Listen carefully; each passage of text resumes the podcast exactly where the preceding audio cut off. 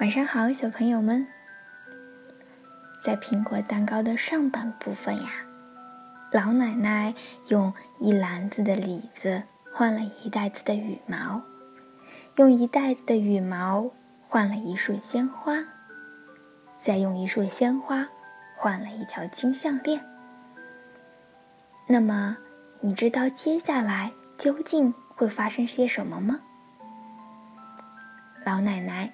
究竟能不能找到他的红苹果呢？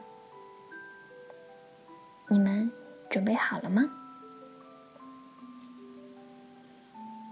还没有走出十码远，他就看见一个可怜的妇人和两个孩子坐在一个破败的茅草屋前。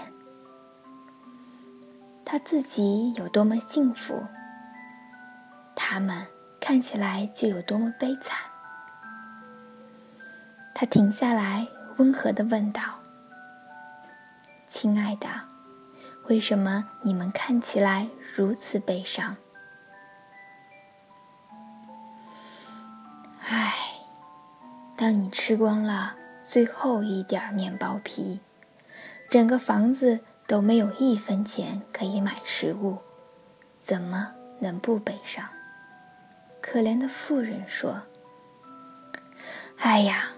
老奶奶说：“无论如何，我都不能被人说我在享受甜美的苹果蛋糕的时候，我的邻居却在忍受饥饿。”说着，他就让那条金项链落在可怜的妇人腿上。没等他说声谢谢，就离去了。但是没走多远，妇人就追着跑过来。我没有什么东西，亲爱的夫人，但这里有一条小狗送给你。它是个友善的小东西，在你孤单的时候，它是个不错的伴儿。愿上帝保佑你。老奶奶不能拒绝，所以她就将小狗放进篮子里。小狗看起来非常享受。一个篮子李子，换了一袋子羽毛；一袋子羽毛换了一束鲜花；一束鲜花换了一条金项链；一条金项链换了一只小狗和一个祝福。所有的给予和获得，谁知道呢？也许我回家的时候能得到一些苹果。老奶奶一边走，一边对自己说：“你看，她还没走五分钟，就看到一个花园。花园里有一棵苹果树，上面结满了可爱的红苹果。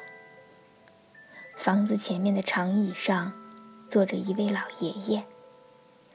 多么可爱的苹果树啊！当看见老爷爷时，老奶奶大声地冲着他说：“是啊，是啊。”老爷爷说：“但是当你孤独的时候，红苹果可不能成为好伴儿。如果我有一只欢实的小狗在门街上汪汪叫，失去这些苹果，我也不觉得可惜。”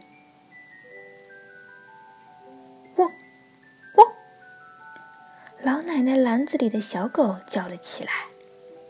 一会儿功夫，那只小狗就站在老先生门阶上，欢快地叫着。老奶奶则挎着满满一篮子可爱的红苹果，向家中走去。回到家，正好还可以赶上烤一个苹果蛋糕做晚餐。老奶奶把蛋糕做得如此甜美，把它烤成了棕色，真是一个享受。只要你尽力去做，不要灰心，做一个苹果蛋糕当晚餐也不是什么难事。他说，然后他就吃起来，直到吃的一粒儿碎屑也不剩。哦，真好吃呀！晚安。